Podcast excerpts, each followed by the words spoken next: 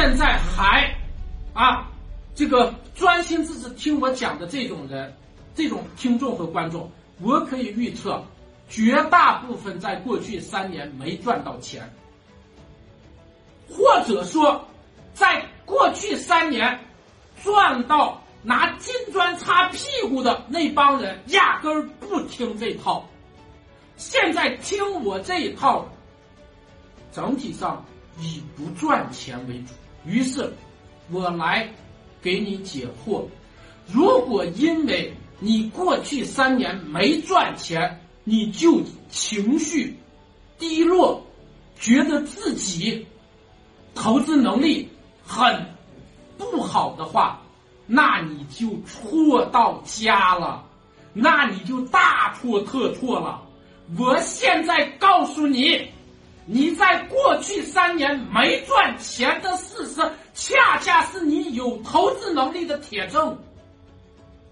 或者，或这句话也可以翻译成，在泡沫中拒绝挣钱，并且因为拒绝挣钱，也没有赚到钱的人，恰恰是投资能力的表现。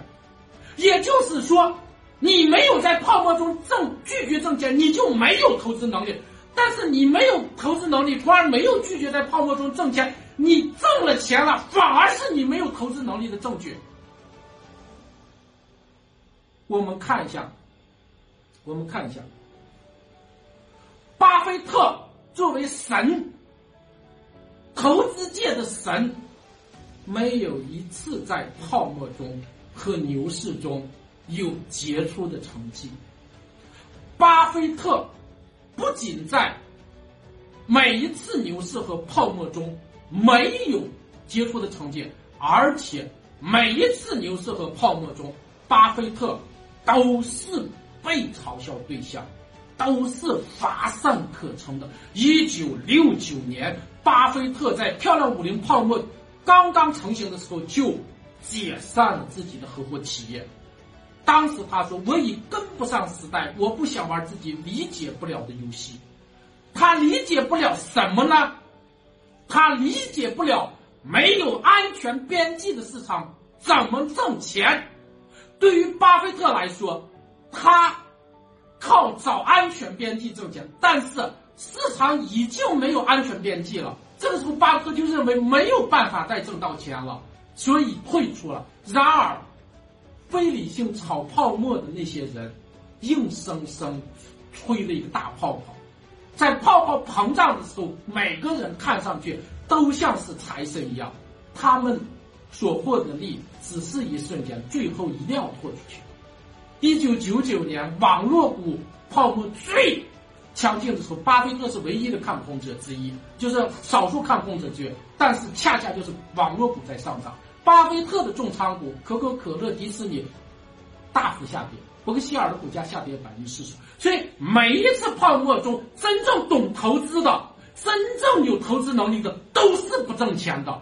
如果一个人在牛市中挣的很多，我可以宣布，从价值投资角度上，他没有践行价值投资，他不是一个价值投资者。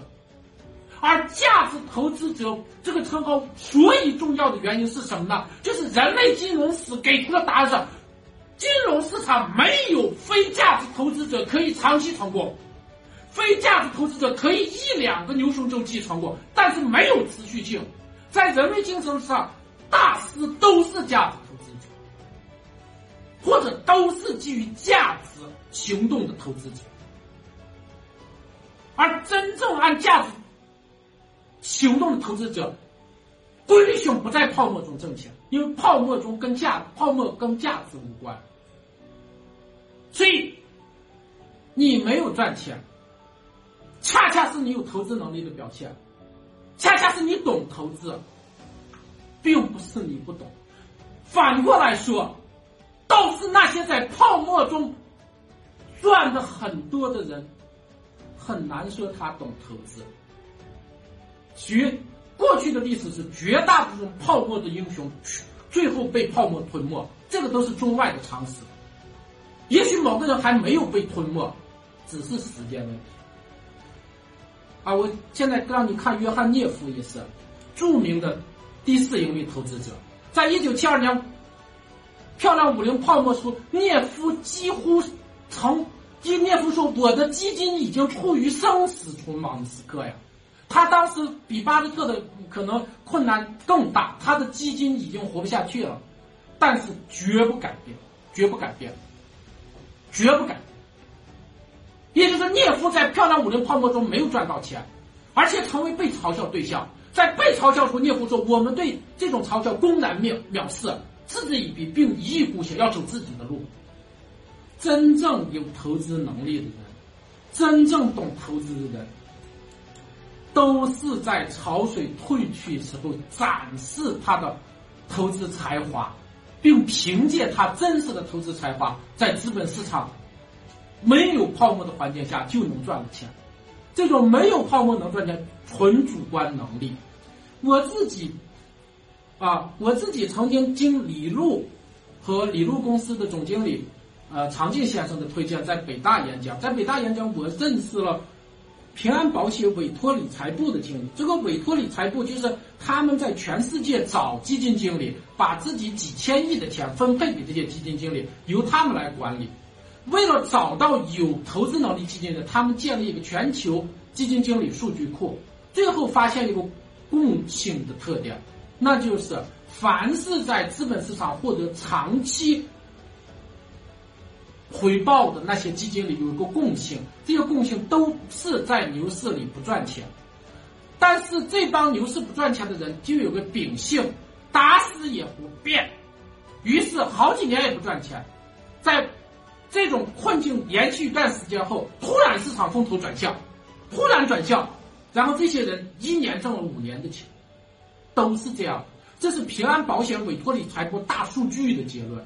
这个大数据很好做，你都能做。你把全球有公开业绩的基金经理的业绩拿过来，你就观察他的净值数据特征，都是这种脉冲式盈利，几年不赚钱。但是这帮人最大的特点就是打死我也不改，不改，打死也不改。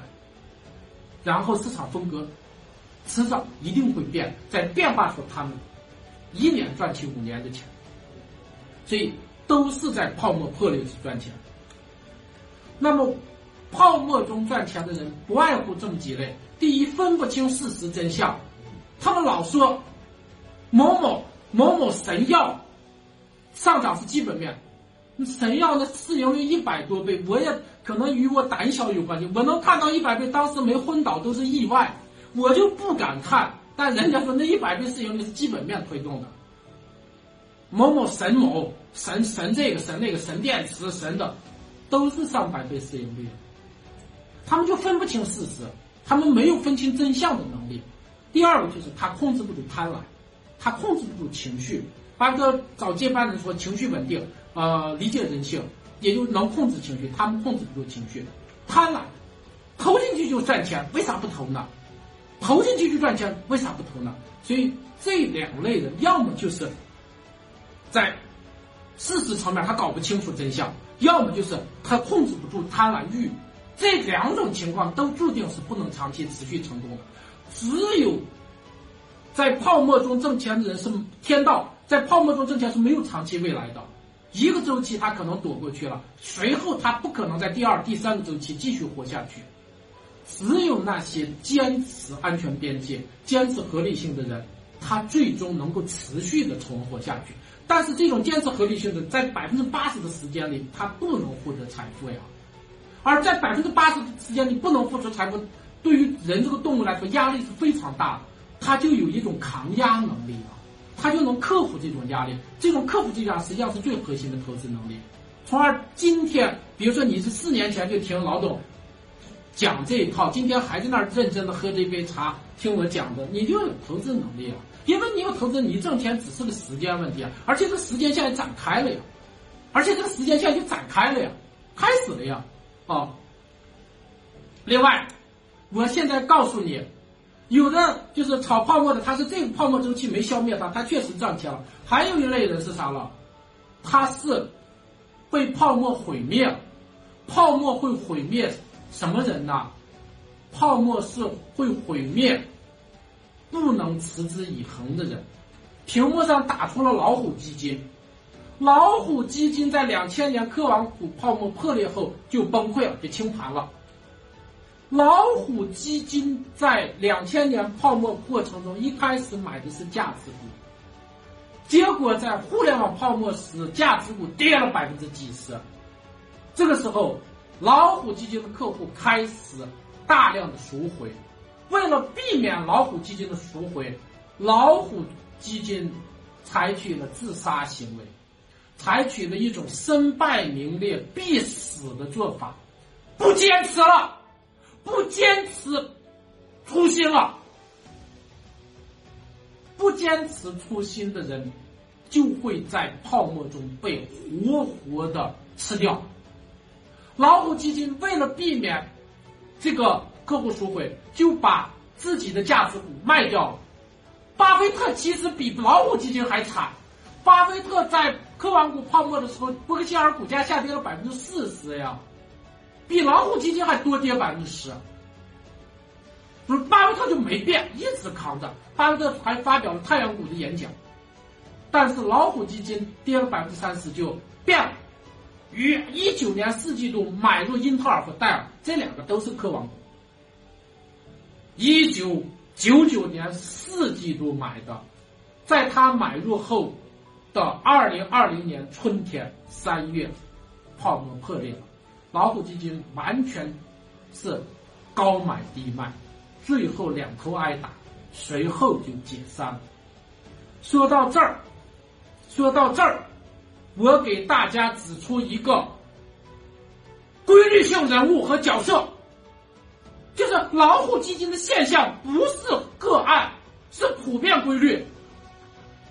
每一次泡沫膨胀到破的过程，就会有这种人，一开始坚持价值规律、价值投资，但是在现实巨大压力下改了，改了以后两头挨打，最后高买低卖。老虎基金是这样，国内在去年就有这么一个案例，跟老虎基金一样，原来重仓中国平安，后期重仓。重仓谁呀？宁王。然后他沾沾自喜于自己的一种革命性进步啊！我从中国平安这种这种傻子三傻中挣脱出来了，我的价值投资理念升华了，升华到什么了？我能理解电池了，我能理解一百倍市盈率。对于成长股一百倍市盈率算个啥？成长股应该有一千倍市盈率，他还不到，他还不到，然后底下掌声还一片。它就是中国版的老虎基金，而且我要告诉你，它也不是最后一个。我讲这个案例，就是说，各位尊敬的听众，你是最有投资能力的，你是真正懂投资的，你一直在几年来一直看这个脑袋很大的家伙摇头晃脑讲，没有变过，你很厉害，很厉害。很多人中间就跟老虎基金还有跟那平安保险那一样啊。其实平安保保险的跌幅其实跟很多银行的走势一样，但是我看很多人也没有屈服，没有改变。对了，只要不改变就行了。